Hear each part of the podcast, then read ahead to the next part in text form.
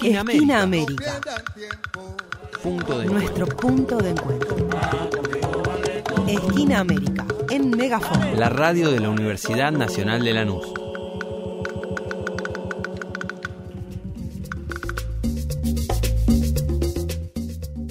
El que vivió con nosotros en nuestras casas comió, nos ayudó a superarnos, de otros nos defendió.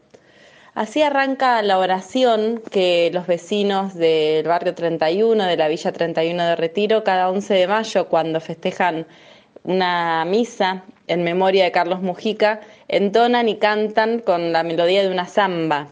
El 11 de mayo es una fecha trágica para la historia de las luchas populares porque este sacerdote comprometido con el pueblo, un cura villero como él mismo se llamaba y como el pueblo lo reconocía de una manera muy cariñosa, va a ser asesinado por un comando de la AAA.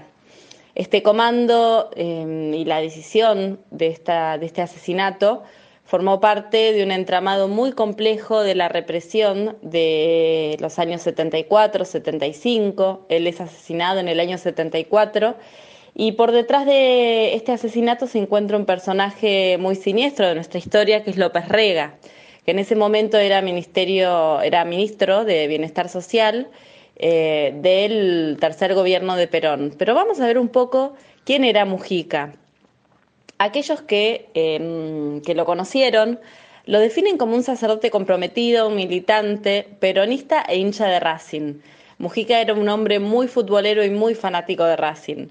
Había nacido el 7 de octubre de 1930 en una familia acomodada. Su padre, Adolfo Mujica, era un ingeniero civil del Partido Conservador y tenía seis hermanos, una familia tradicional, conservadora.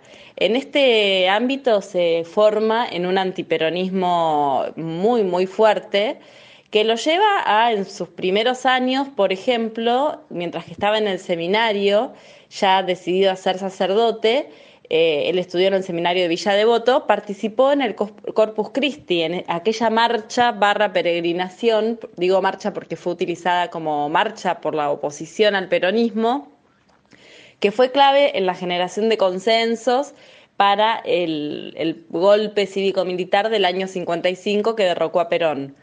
En ese marco se gesta los primeros pasos de la vida política de Mujica. Pero a partir del 55 todo comienza a cambiar. Hay un hecho que él siempre narra cuando tiene que explicar por qué se convirtió, entre comillas, al peronismo. Y mm, es justamente sus visitas a los sectores más postergados de la ciudad, en aquel momento no a las villas miserias, sino a un conventillo. Y lo que él cuenta es que cuando se dirige al conventillo, encuentra una pintada que dice sin Perón no hay Dios ni patria. Eh, esto a él lo impacta muchísimo porque los, cuando encuentra a las familias del conventillo llorando, se pregunta cómo puede ser que en el ámbito donde yo estoy es un ámbito donde están de festejo y en el ámbito donde están estas familias justamente lo que se está duelando es la pérdida de un gobierno popular, la pérdida de un gobierno que defendía a los pobres. Continuó entonces con su carrera y en el 59 se ordenó sacerdote, pasó un tiempo en el Chaco santafesino con Monseñor Iriarte y ya luego en Buenos Aires fue vicario cooperador en Nuestra Señora del Socorro. Y empezó a trabajar en un ámbito que mm, va a ser muy importante para su vida y para la vida de muchos jóvenes, que es el ámbito de la Universidad del Salvador, por un lado, y del Colegio Nacional Buenos Aires, por el otro. Comenzó a trabajar en la pastoral juvenil y allí entabló vínculos con gran cantidad de jóvenes, que algunos provenían de la militancia del nacionalismo católico, otros no tenían militancia previa, se acercaron a partir de eh, esta prédica de Carlos Mujica de una iglesia comprometida con el pueblo. Y allí conoció, por ejemplo, a Carlos Ramos, a Mario Firmenich, a Fernando Abal Medina, entre muchos otros jóvenes que más tarde, que años más tarde, fundarían Montoneros. Eh, en ese momento, Carlos Mujica estaba influenciado por las ideas del catolicismo y del cristianismo liberacionista, que muy lentamente comenzaba a forjarse. Recordemos que el Concilio Vaticano II se estaba desarrollando, se había desarrollado entre el año 62 y 65 y venía realmente a generar una revolución dentro de la Iglesia. desde cambiar los, eh, los rituales vinculados a, por ejemplo, dar la misa en latín, que se empezara a dar en un lenguaje vernáculo, hasta incorporar música popular, eh, hasta plantear el problema de la dependencia y del subdesarrollo de los países y los continentes pobres como un hecho que la Iglesia tenía que denunciar. Y por el otro lado, convoca a los laicos y a las laicas a que se sumen a una militancia activa, cosa que hasta el momento la práctica eclesiástica preconciliar venía bastante vinculada a una actitud clerocéntrica, donde el sacerdote era el eje del desarrollo de la pastoral. En este momento, a partir eh, de Juan XXIII y de Pablo VI, hay un cambio muy profundo. Inclusive, Paulo VI tiene una de sus encíclicas, Populorum Progressio, que va a llegar a plantear cuestiones muy, muy, muy profundas, como por ejemplo que la violencia no era justificable, salvo en casos de tiranía evidente y prolongada. ¿Qué significa esto? Que cuando los pueblos se encuentran sometidos a situaciones de injusticia de manera prolongada, el uso de la violencia era legítima. Y esto va a tener una influencia muy fuerte sobre el conjunto del cristianismo popular en América Latina, porque muchos y muchas cristianos y cristianas adhirieron a las fuerzas revolucionarias de aquella época. Algunos tomando decisión de eh, optar por la lucha armada, fueron los menos en términos numéricos, tal vez el emblema es el sacerdote colombiano Camilo Torres, pero en nuestro país tomó una vía diferente y se conformó el llamado Movimiento Sacerdotes para el Tercer Mundo, en el año 67. Un año después se lleva adelante las conferencias de Medellín, donde nuevamente la Iglesia Latinoamericana, retomando los documentos del Concilio Vaticano II, lo que hacen es pararse frente a la realidad y generan un documento que recomiendo su lectura, donde hay una denuncia muy detallada de todas las situaciones de opresión de nuestra región.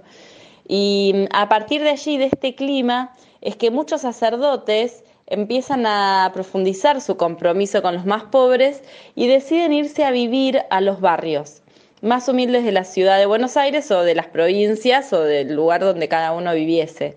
En el caso de Mujica, decide mudarse, en realidad no se muda, él siempre dice que, que, fue como uno de sus grandes límites, siguió viviendo en la casa de sus padres, en el barrio de Recoleta, en un altillo, en una habitación muy sencilla, e iba todos los días eh, al, al, barrio a trabajar y él siempre dice que, que nunca pudo como generar esa, esa ruptura, como sí otros sacerdotes como Ramón Detti, Richardelli y muchos otros que fueron a vivir a las villas. Pero para los vecinos Mujica era uno más de ellos y comenzó a hacer un trabajo muy importante desde, en el área pastoral y también en el área de asistencia social. En este marco se destaca la participación de Mujica en dos colectivos distintos.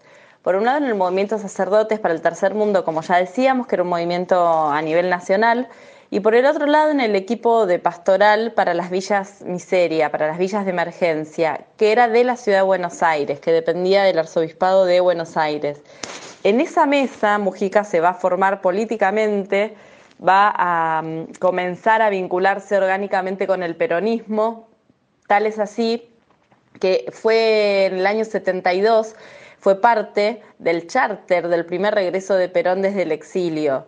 Ese momento histórico donde él en forma simbólica representó a esa iglesia popular comprometida y fue elegido para poder acompañar al general Perón en su regreso.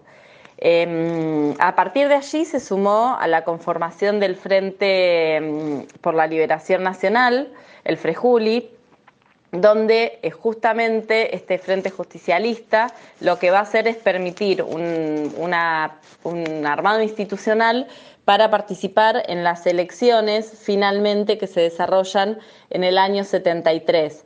Frente a una prohibición que hace el gobierno de Lanuse, pero no se puede presentar, asume Cámpora como presidente y en este momento es un momento de fortalecimiento de todas las organizaciones vinculadas con el peronismo revolucionario, entre ellos el movimiento villero peronista con el que Mujica trabajó y ayudó también a construir.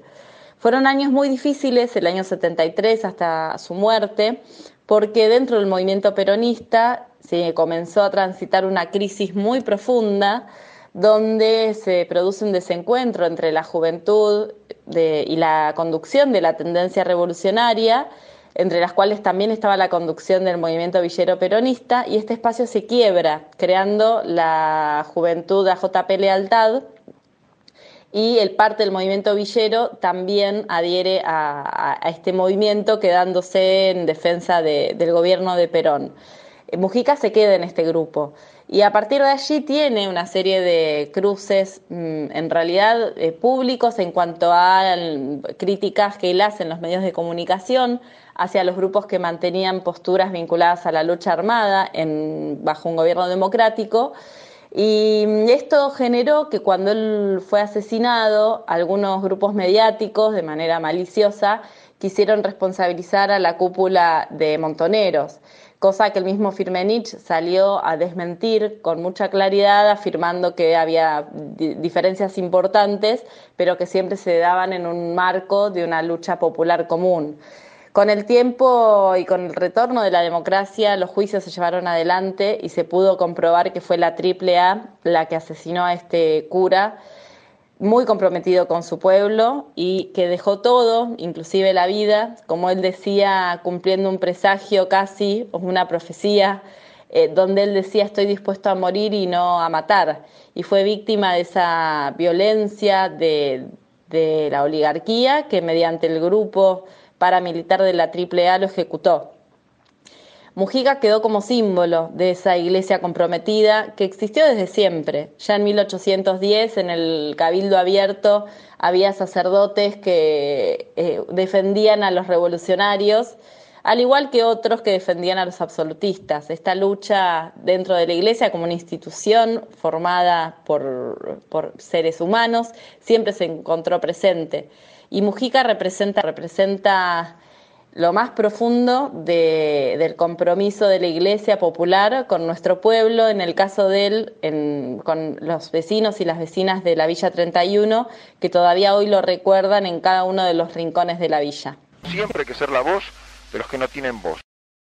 Discrepando fundamentalmente con la política del Ministerio de Bienestar Social con relación a las villas, ya que se les niega a los compañeros villeros toda participación creadora en la solución de sus problemas y a pedido de los compañeros villeros, renuncio a las funciones de asesor de este ministerio y reafirmo mi adhesión al proceso de reconstrucción nacional impulsado por el general Perón, trabajando como sacerdote desde el pueblo y junto al pueblo como lo señalan nuestros obispos. Punto de encuentro. Donde los ríos tienen más de dos orillas.